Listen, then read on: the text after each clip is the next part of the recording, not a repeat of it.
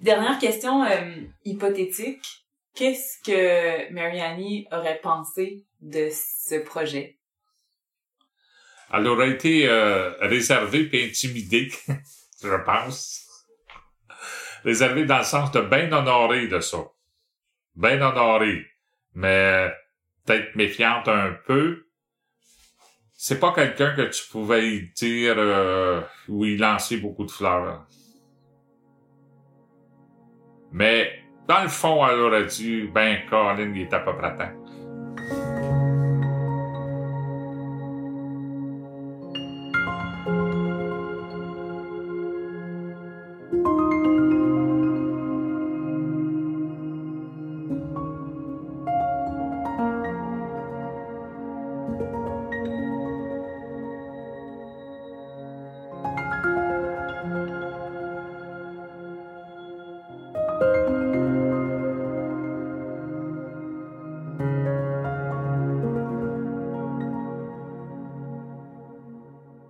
J'ai le feeling aussi que le dernier épisode, c'est un petit peu la, conclusion, puis que je vais laisser un peu plus de place à justement aux extraits vraiment du livre de ma grand-mère. Mm-hmm. Tu sais, je vais la laisser parler finalement parce que Mm-hmm. elle se raconte elle-même dans, le vrai. livre. Fait que je, pensais faire ça, puis peut-être les mettre en, en relation avec mes mes propres réflexions qui peut-être adviendront à ce moment-là. J'ai Mm-hmm. j'ai l'impression que c'est l'épisode où je peux vraiment conclure.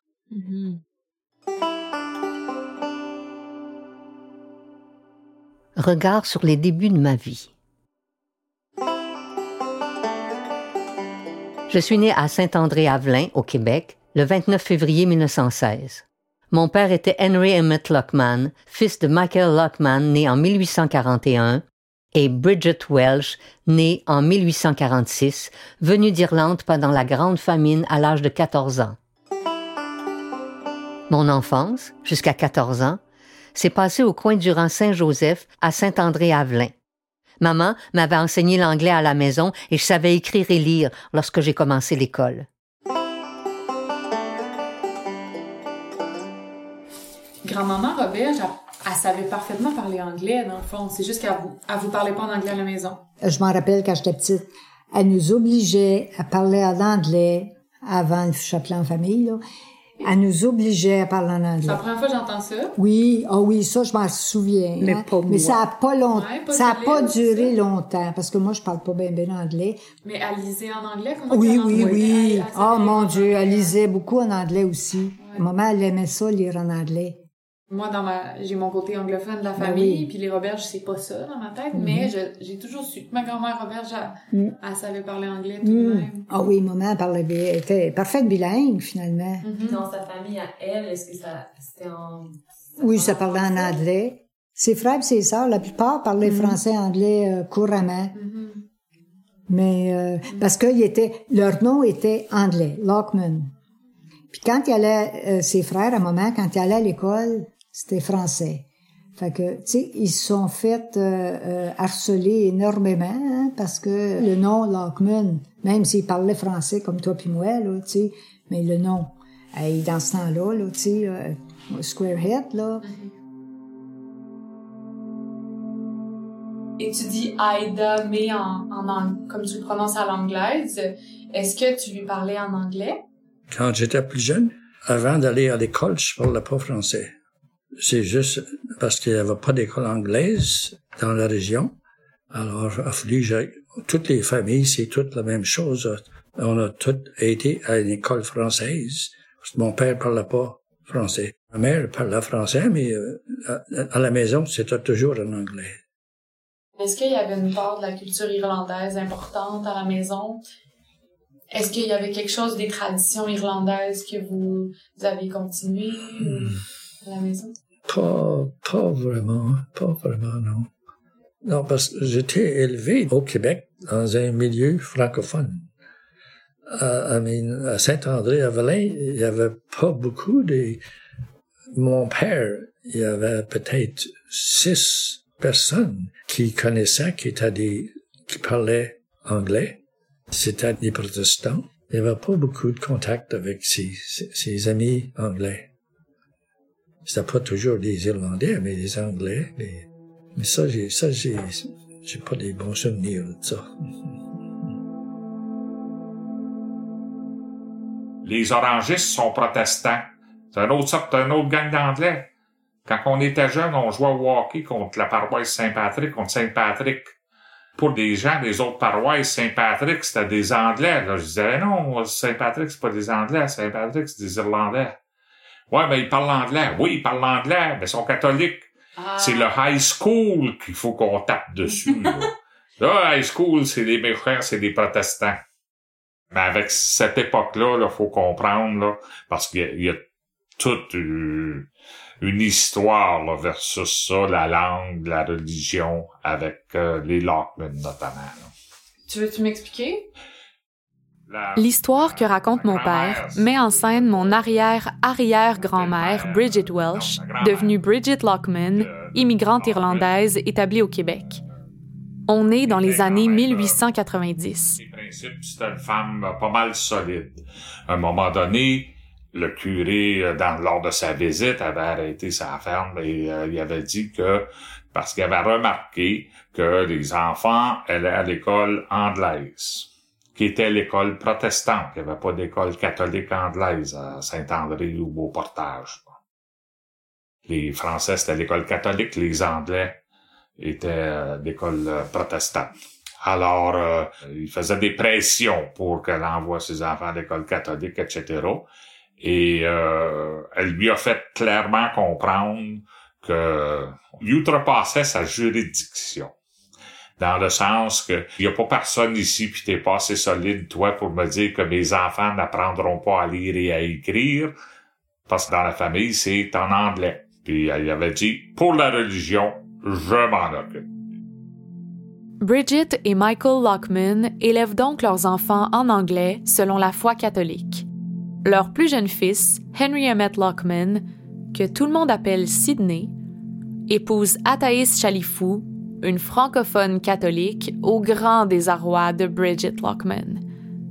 À ses yeux, marier une francophone est un acte de trahison, d'autant plus qu'au moment du mariage, Athaïs Chalifou est enceinte de son premier enfant, Mary Annie, dite Ida May Lockman.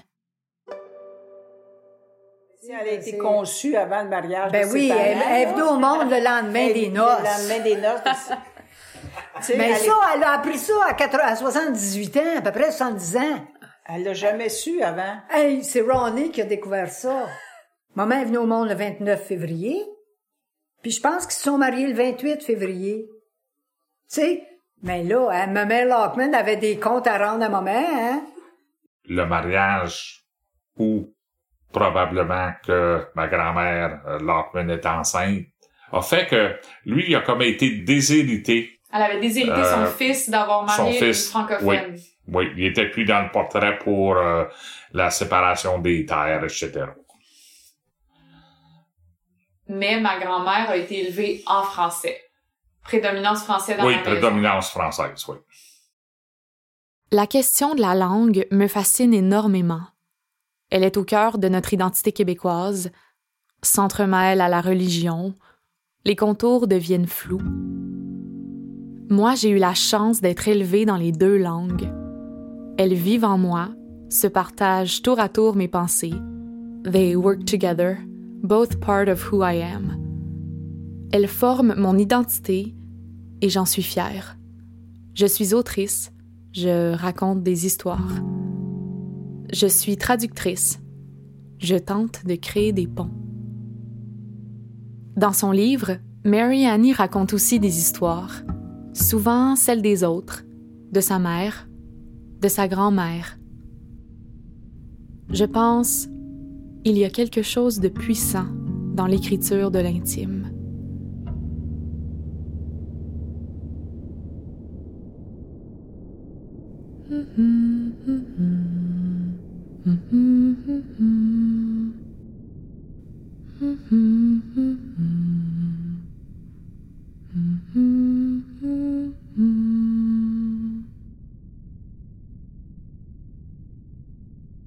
Ma grand-mère, Émilie, était petite et douce.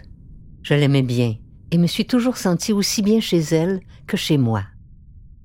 Quand j'arrivais chez eux, même étant adulte, elles me demandaient toujours As-tu faim Je demandais alors qu'est-ce qu'elle avait comme dessert.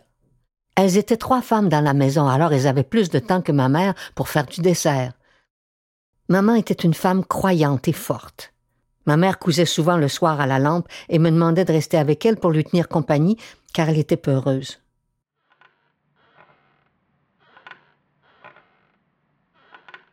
J'ai connu mon arrière-grand-mère Apolline. Elle a été longtemps malade, et ma grand-mère Émilie en a pris soin car elle était bonne pour prendre soin des malades. J'avais huit ans et j'étais très attachée à mes grands-parents.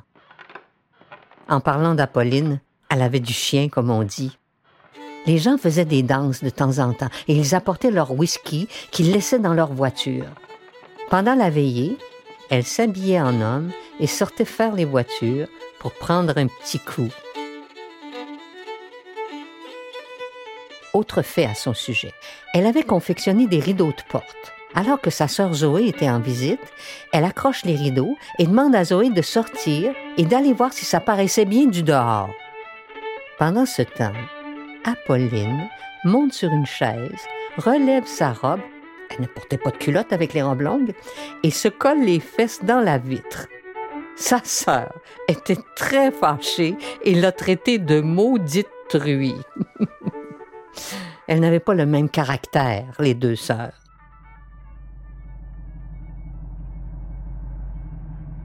J'ai entendu parler de l'apparition de la première automobile au portage racontée par maman. Mais pour vous y situer, voici que dans les années 1900, des bateaux qu'ils appelaient des steamboats, bateaux à vapeur, naviguaient sur l'Outaouais de Montréal à Bytown, aujourd'hui la ville d'Ottawa. Mes arrière-grands-parents, Gédéon et Apolline, revenaient chez eux en boguet à cheval, puis ils entendirent un bruit étrange. Les autos étaient plus bruyantes dans ce temps-là. Alors ils prirent peur, laissèrent la voiture là et prirent le bois. Apolline dit Sauvons-nous, voilà un steamboat dans le chemin. Il avait jamais vu d'auto auparavant. L'histoire ne dit pas ce qu'il était advenu du cheval.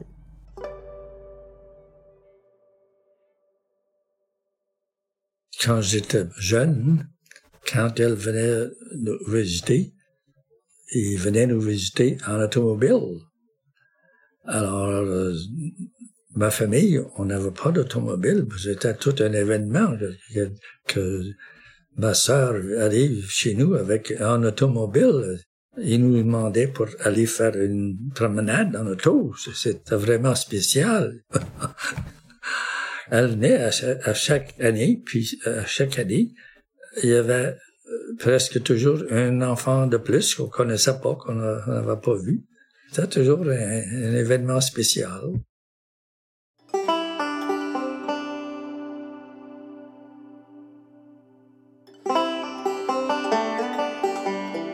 Lorsque nous demeurions au coin du rang Saint-Joseph, nous avions des moutons. Après la tonte, au mois de mai, maman lavait un peu la laine et enlevait les artichauts pris dans la laine. Je me souviens d'être allé à Tursault au moulin Cardé. Maman échangeait la tonsure pour de la laine prête à tricoter pour faire des bas et des mitaines.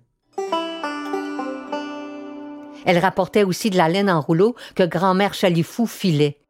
C'était pour elle un grand plaisir, car elle avait appris à filer étant jeune fille. Lorsque j'allais coucher chez ma grand-mère et que mes mitaines étaient usées, je repartais le lendemain matin avec une belle paire de mitaines neuves qui montaient par-dessus mes manches de manteau. Quel beau souvenir.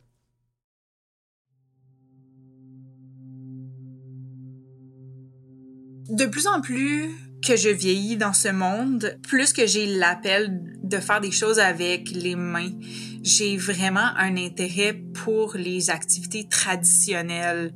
Je pense que je suis pas euh, la femme la plus euh, girly au monde, autant j'exerce quand même un métier qui est traditionnellement féminin, euh, c'est-à-dire celui d'infirmière.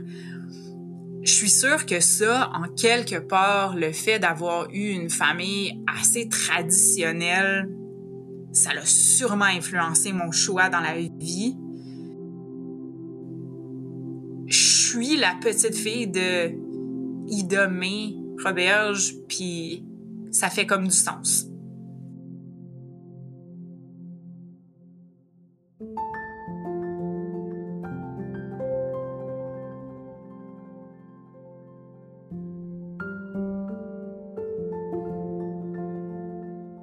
J'ai fréquenté l'école Durand de 7 ans à 12 ans. J'étais toujours première de classe.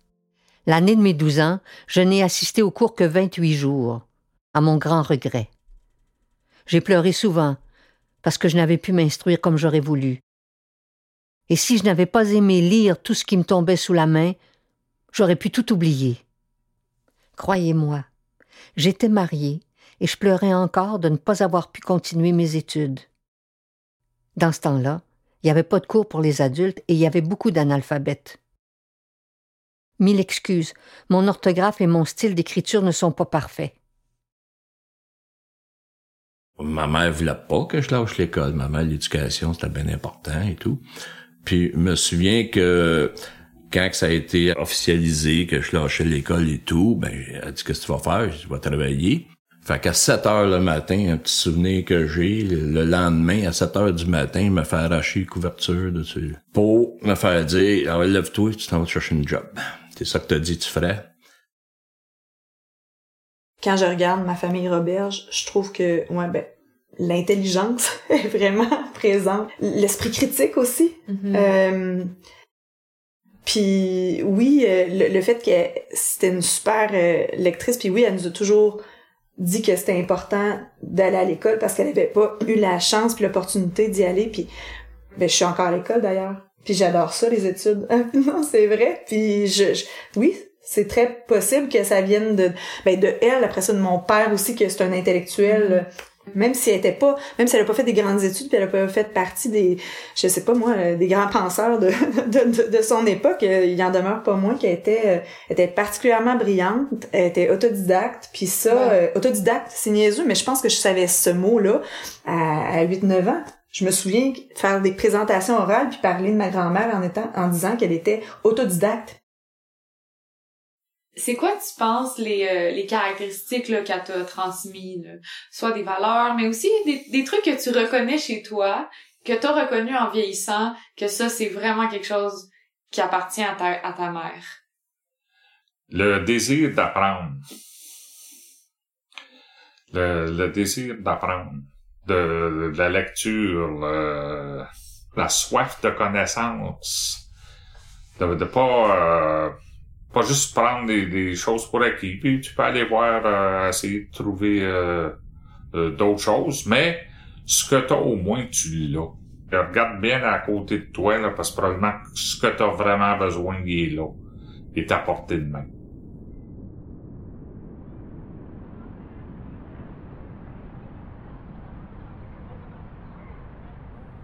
J'aimais tellement l'école. Mais je pouvais pas faire de reproches à mes parents puisqu'ils n'avaient pas les moyens de me mettre en pension au couvent. En 1932, j'étais bien jeune pour partir à la grande ville de Montréal, mais j'étais assez sérieuse pour mon âge. J'ai travaillé comme servante pour la famille Thomas Mulcair qui demeurait sur la rue Bloomfield à Outremont. De ce contact avec cette famille, je garde un très bon souvenir. Je vous ai déjà dit que M. Molker était ailleurs, alors il habillait ses garçons, et Mme Molker m'avait donné les vêtements et les paletots de ses garçons et de ses filles pour apporter à ma famille. J'en avais une pleine malle. Maman avait décousu et tourné de bord des manteaux des gars et refait tout ça pour mes frères. Vu la pauvreté qui existait chez nous, pour ce qui est de la nourriture, ça allait. Mais pour ce qui est de l'argent, il n'y en avait pas. Maman et moi partagions la même paire de souliers propres. Je suis partie travailler à Montréal avec ces souliers. Pour vous, mes enfants, cela peut être difficile à croire, mais je l'ai vraiment vécu. À ma première paye, 20 pièces par mois, j'ai envoyé les trois quarts de mon argent à maman pour qu'elle s'achète des chaussures. Voyez comme l'argent était rare. En faisant un retour en arrière, je m'aperçois qu'il fallait que je vienne à Montréal pour y rencontrer Roméo Roberge, qui fut mon mari, compagnon de route pendant près de 49 ans, et votre père.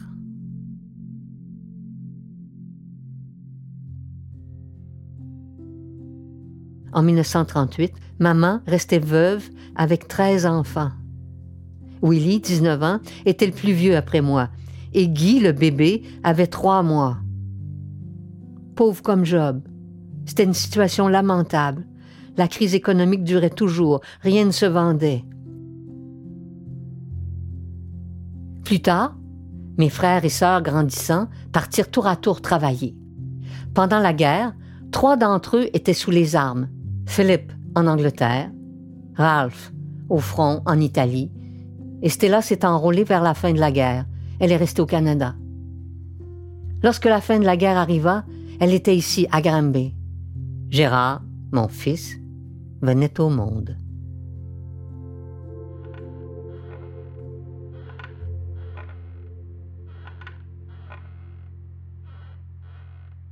J'oubliais de dire que je suis chanceuse, plus que je l'aurais jamais espéré. J'avais jamais espéré faire les grands voyages que j'ai faits. J'enviais personne, les voyages c'était pour les autres.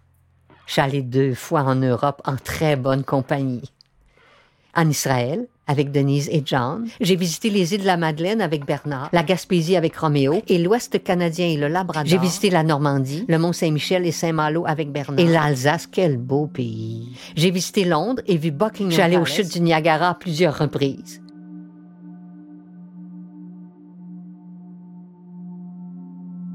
Maintenant, notre vie de famille, vous la connaissez un peu mieux. Nous avons eu nos hauts et nos bas, comme tout le monde. Nous avons eu des deuils, ce qui est normal puisque personne ne vit éternellement. Nous avons eu surtout nos moments heureux.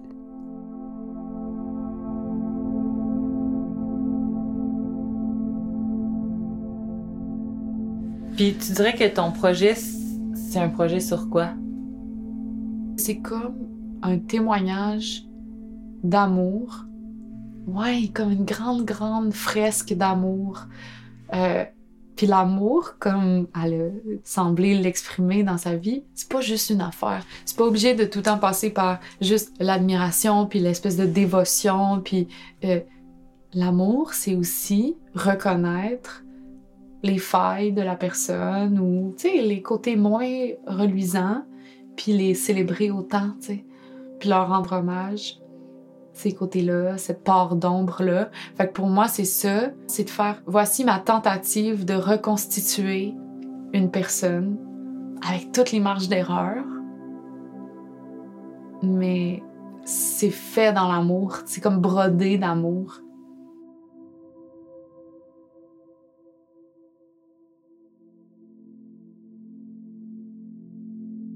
Le plus beau souvenir que j'ai, c'est que, bon, je l'ai pas vu quand elle était, disons, sa fin de vie, mais je l'avais vu à Villa Bonheur, puis c'était à l'Halloween, et c'est l'image que je voulais garder d'elle aussi, parce que les petits-enfants passaient sa rue principale, à Granby, puis on était en haut quand on la quittait, puis on regardait à travers les vitres, puis son, son, comment je peux dire, c'était, euh, c'était un, un regard d'enfant qu'elle posait, était épanoui au dernier degré de voir les petits-enfants à l'Halloween passer sur... sur puis c'était un souvenir que je voulais garder d'elle beaucoup. Là. Oh, je garde des très, très bons souvenirs. Puis même, euh, quand elle était au riverain, là, on, on jasait pas mal, là, puis elle me contait tout ça d'affaires avant les dernières, les derniers jours, là. Elle me contait tout ça d'affaires, on allait se promener, puis euh, marcher, puis on se on se berçait.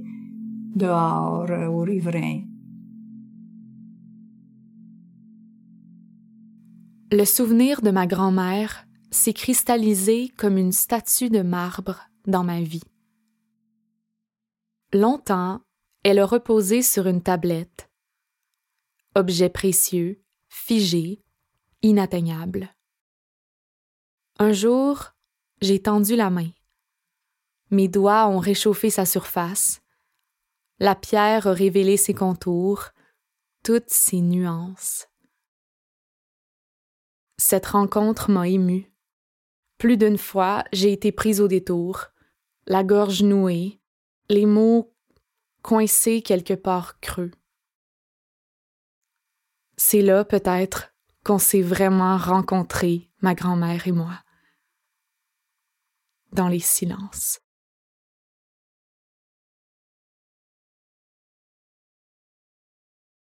ah, ah, ah.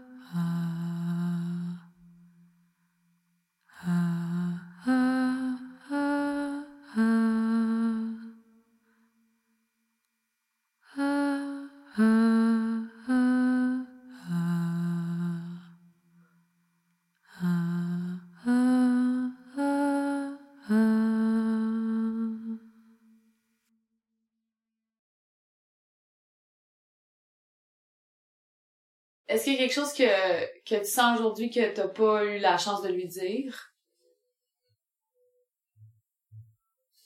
Euh, oui. Euh, mais j'aurais de la misère à l'articuler.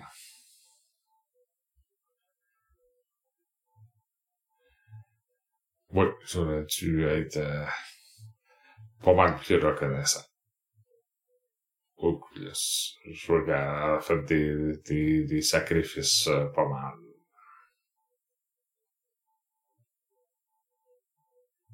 Est-ce que tu lui parles? Oui.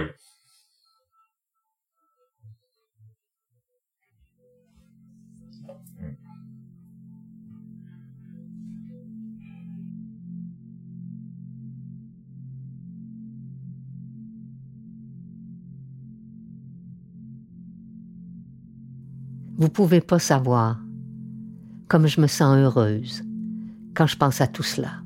Je remercie le ciel de me l'avoir accordé et lui demande de continuer à me protéger. Votre mère.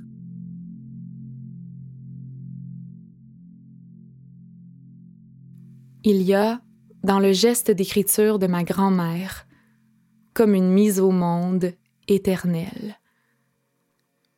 Et mon désir est de laisser à ma famille un petit historique de ce qu'a été sa vie.